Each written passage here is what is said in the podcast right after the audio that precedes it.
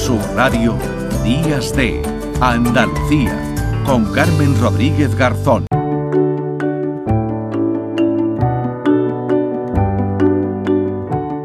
Tú eres lo único que falta en tu vida si se llama el último libro de Borja Vilaseca, periodista, escritor y muchas otras cosas más que ahora nos va a contar porque se ha venido aquí al estudio de Días de Andalucía aprovechando su presencia en la feria del libro de Tomares en Sevilla. Hola Borja, ¿qué tal? Buenos días. Buenos días. Bueno, eh, habías venido ya a esta feria, esta feria de Tomares que es todo un referente, una de las ferias más importantes de Andalucía, yo me atrevería incluso a decir del país. Es la primera vez que vengo a la feria, sí que estuve en Sevilla presentando el anterior libro libro, pero la feria es la primera vez, con muchas ganas. ¿Te gusta eso de los encuentros con otros escritores y con el público, Borja? Bueno, a mí me, encanta hablar con, con lectores. Al final, escribir es una actividad muy solitaria y cuando uno escribe, pues piensa, bueno, yo sobre todo escribo para los demás, reconozco, ¿no? Y, me encanta pues poder sentir ese feedback, filosofarla y comentarla. Bueno, esto pasa un poquito aquí como en la radio, ¿no? Sabemos que nos están escuchando, pero no los vemos, ¿no? Pero nos lo imaginamos e intentamos hacer la, la mañana mucho más agradable. A ver, tú eres lo único que falta falta en tu vida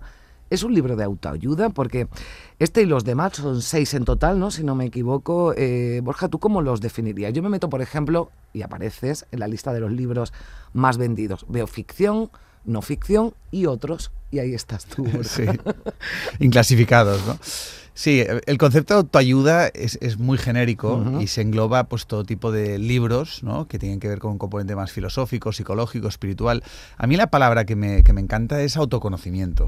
Yo creo que, que el, el, conócete a ti mismo ¿no? y es lo más importante en la vida, ¿no? saber quiénes somos, cómo funcionamos por dentro, por qué somos como somos, por qué sufrimos, ¿no? de qué manera podemos aprender a gestionar las emociones. No hemos recibido educación emocional, entonces claro, no nos queda más remedio en este momento de la historia pues hacerlo de forma autodidacta. Algún día todo esto se enseñará en las escuelas cuando le pongamos conciencia a la educación, pero hoy en día pues tenemos que espabilarnos por nuestra cuenta y por eso está proliferando tanto este tipo de, mm. libros y como todo, hay de todo la viña del Señor, ¿no? Entonces a mí me gusta mucho el autoconocimiento. Ahora iremos, ¿no? A cómo llegas a, a esto, ¿no? Porque digamos, no era tu proyecto ¿no? inicial de, vida ni, ni, profesional. Pero claro, a mí me gustaría ya preguntarte por el, por el título del libro. Tú eres lo único que falta en tu vida. Claro, dice uno, bueno, en mi vida estoy yo. No, pues no estás, o no estás al 100% o estás muy lejos ¿no? de, de, de, estar presente ¿no? En, tu propia vida.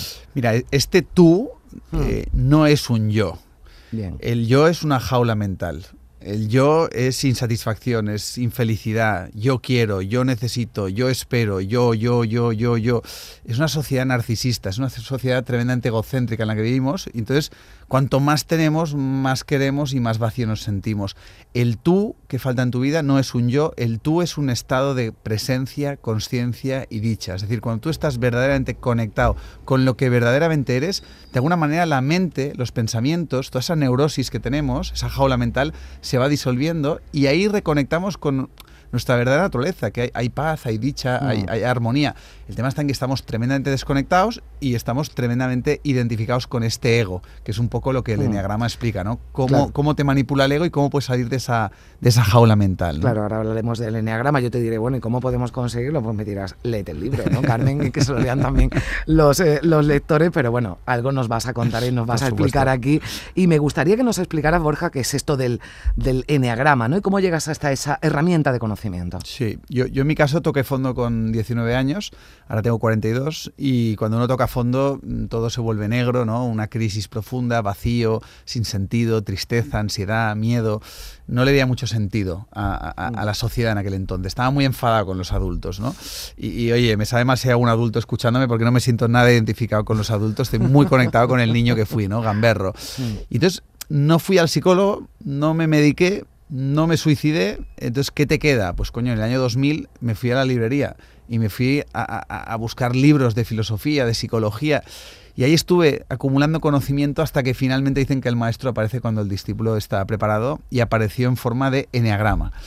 Eneagrama es una herramienta de autoconocimiento que describe a grandes rasgos nueve tipos de personalidad y cada uno de estos eneatipos pues eh, tiene una parte oscura la parte egoica, la parte limitada, ¿no? Y una parte más esencial, una parte más consciente. Entonces, en aquel momento, cuando empecé a leer, ostras, para mí fue como una bofetada tremenda mi ignorancia, porque por primera vez en mi vida empecé a encontrar la raíz de mis problemas, la raíz de mis conflictos, y empecé a flipar, a decir, ostras, empieza a encontrar como respuestas para salir de este sufrimiento. ¿no? Entonces, bueno, me empecé a apasionar y, empecé a compartir esta herramienta porque al final sentí como que todo el mundo tendría que conocer eh, esta herramienta que es, maravillosa. ¿no? Bueno, saber más sobre Enneagrama lo, eh, se puede saber leyendo tu, tu, libro y leyendo otros libros, ¿no? En los que ya has tratado también esta herramienta. ¿Esto se puede aplicar a escépticos, eh, Borja? A los que, bueno, pues dicen, oye, esto que me está contando pues no, no, no, lo veo. Bueno, lo primero que le diría a la gente es que no se crean nada, tú tampoco, ser muy escépticos. Em, hay que verificarlo a través de la experiencia personal, ¿no? Yo me considero un gran escéptico, de hecho en su día empecé leyendo a Nietzsche, a Sartre, a Camus, existencialismo puro y duro, y, cuando la vida te hace, te lleva ese sufrimiento, te vuelves más humilde y hay que abrir la mente.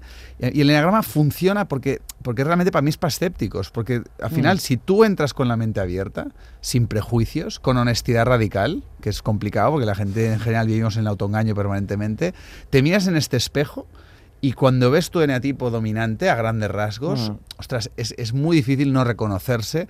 Y hay mucha gente que se pone a llorar, hay mucha gente que, que siente rabia, hay mucha gente que siente vergüenza, porque realmente te ayuda a, a, entender realmente por qué eres como eres, cómo funcionas. Y eso es un punto de inflexión en tu vida. O sea, entiendo que tú ya te identificas y a raíz de identificarte, pues ya puedes actuar, ¿no? Y mejorar, ¿no? Por ejemplo, tu vida o tu día a día, ¿no? Aquí no estamos hablando de que le vayas a solucionar la vida a, todo el mundo, ¿no? No, pero pongo un ejemplo, pongo mi mm. propio ejemplo. Es decir, que, que descubrí en su día y que, y que sigo descubriendo porque esto es un trabajo diario, ¿no? El eneatipo 1, que es dominante en mí, por ejemplo, uh, la herida de nacimiento o sea, es la sensación de insuficiencia e imperfección. Nada nunca es suficientemente perfecto. Y eso te acompaña cuando estás desconectado de ti mismo, cuando estás muy en la mente. Entonces, ¿qué pasa? Pues desde ahí desarrollas una percepción neurótica de la realidad, que es que soy imperfecto, el mundo es imperfecto, los demás son imperfectos, y una motivación egocéntrica que es, bueno, pues tengo que ser perfecto, tengo que perfeccionar el mundo. A partir de ahí surgen toda una serie de defectos egoicos, estructurales, como por ejemplo son la autoexigencia, el perfeccionismo, y, de ahí pues rigidez, dogmatismo, y de ahí surgen unos resultados. Pues en el caso del uno, pues frustración, ira, ¿no? Eh, amargura, y finalmente todo esto te lleva a una crisis existencial, ¿no? Al final dices, esa crisis existencial es muy coherente con esa herida de nacimiento. Entonces el enneagrama te ayuda a profundizar, es decir, qué es lo que tú sientes cuando estás desconectado de ti mismo y toda la construcción del personaje, de ese yo que hemos hablado al principio, que es el ego, la máscara, la coraza, la personalidad, y cómo irremediablemente nos lleva a la experiencia del sufrimiento. Entonces la gente, cuando estamos en el ego, no queremos escuchar este tipo de reflexiones porque no queremos que nos confronten la ignorancia, porque es muy doloroso y por eso necesitamos llegar a una saturación de sufrimiento. Entonces, desde aquí la invitación es, ojalá que la gente no tenga que llegar a esa saturación. Eso te iba a decir, ¿no? Pero parece como imprescindible. A mí me pasó también. Bueno, yo creo que el sufrimiento, mm, bueno, es algo que forma parte, ¿no? De, de, nuestra vida. Siempre nos ocurre algo, ojalá no, pero que inevitablemente nos provoca ese, ese sufrimiento. Eh, háblame, Borja, de la, de la academia, ¿no? Con K, que es, eh, está destinada a los jóvenes porque lo decías al principio. Hay un, un vacío, un vacío enorme en la educación emocional, ¿no? Y sobre todo los más jóvenes, porque en los centros educativos y en las casas, esa educación emocional que llegará, dices que llegará, pero de momento no ha llegado. Bueno, a, raíz de mi propia experiencia personal, ¿no? Mm. De, sentirme tan perdido en la adolescencia y no encontrar mm, ningún adulto que viera que tuviera las cosas más claras, porque veo que la, gente está igual de perdida, aunque igual no lo reconoce, pues eh, hace 11 años montamos la Academia, que es un movimiento ciudadano que promueve educación emocional, autoconocimiento, de forma gratuita para chavales entre 18 y 23 años somos más de 2.500 voluntarios, estamos más de 50 ciudades en 7 países, estamos en Sevilla. Son 100 horas de clases gratuitas de las grandes lagunas del sistema educativo industrial para acompañar a, jóvenes que lo piden voluntariamente, que son muy sensibles, muy mm. inquietos, que quieren conocerse, que quieren transformarse, que quieren reinventarse y un poco trascender este sistema educativo industrial que ha quedado obsoleto hace décadas. Y este es un movimiento ciudadano, insisto, que funciona gracias al altruismo de muchas personas que han pasado por una crisis y de madre mía si me hubieran explicado estas cosas cuando tenía 18 años. ¿no? Claro, y además eh, con 18 años yo creo que además es más complicado, ¿no? Todavía no sé si el autoengaño es peor cuando uno es joven o cuando... bueno, cuando ya es mayor tiene algo más de experiencia, ¿no? Y, y se conoce un poquito. Otro de tus libros, eh, Las casualidades no existen, espiritualidad para escépticos, ¿no? Y vuelvo a eso del escepticismo. Claro, yo he leído, ¿no? Parte de tu historia y nos hablabas de esa gran crisis, ¿no? Pero incluso eh, leí que pasaste vergüenza cuando compras un libro, ¿no? El primer libro de autoayuda o de bienestar emocional, sí, sí, ¿no? Sí, bueno, como te decía yo al principio, pues iba para hacer un camino muy, muy pedante, muy arrogante, muy occidental, ¿no?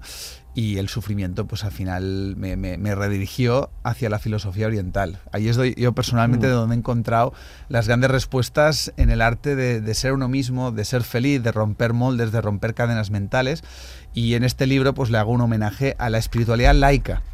Porque la religión es para las personas que tienen miedo de ir al infierno, la espiritualidad es para las personas que ya hemos estado en el infierno.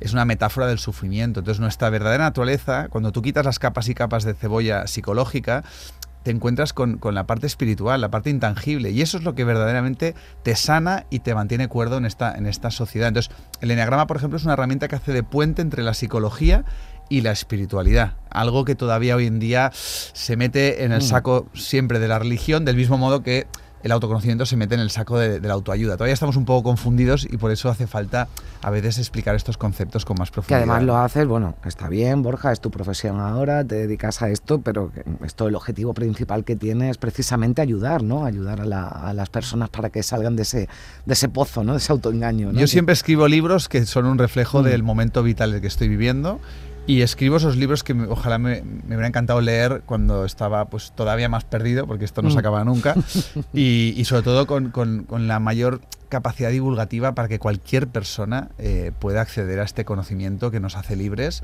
que nos empodera y que nos permite, pues oye, volver a este manicomio social, pero con más cordura y, y sin perdernos tanto, ¿no? Bueno, del manicomio no podemos salir porque vivimos en no. un auténtico manicomio, pero bueno, podemos ser algo menos locos, ¿no? Exacto, exacto. Y riéndote un poco más de ti mismo. Qué importante, ¿verdad? La, oh, la, la risa, el sentido mía. del humor, el sí, reírse sí. de uno mismo, ¿no? Uf, si no fuera por el humor, yo creo que no, bueno, no, no habría salida, ¿eh? Bueno, voy a acabar con algo con humor, porque leyendo también, claro, además decías antes, yo no quiero ser un adulto, ¿no? Yo prefiero ser el niño y veo que te llamaban el geo, ¿no? Eso es de lo sí, tranquilo que eras, ¿no, Borja? Sí, yo te veo ahora muy tranquilo, pero... Bueno, la verdad que era, era hiperactivo, movidito, y la vida me ha recompensado con un hijo que es todavía más movido que yo, y ahora, ahora me acuerdo mucho de mi madre. Karma, ¿no? Sí, sí, y digo, jolín, tremendo, tremendo. Bueno, Borja, ha sido un placer, que vaya todo muy bien. Muchas gracias. gracias por pasarte por aquí, por Días de Andalucía, aprovechando esa presencia en la Feria del Libro de Tomares, que disfrutas mucho con, con tus lectores y que puedas tener eso, esos encuentros. Un placer, Borja, gracias. gracias. Adiós.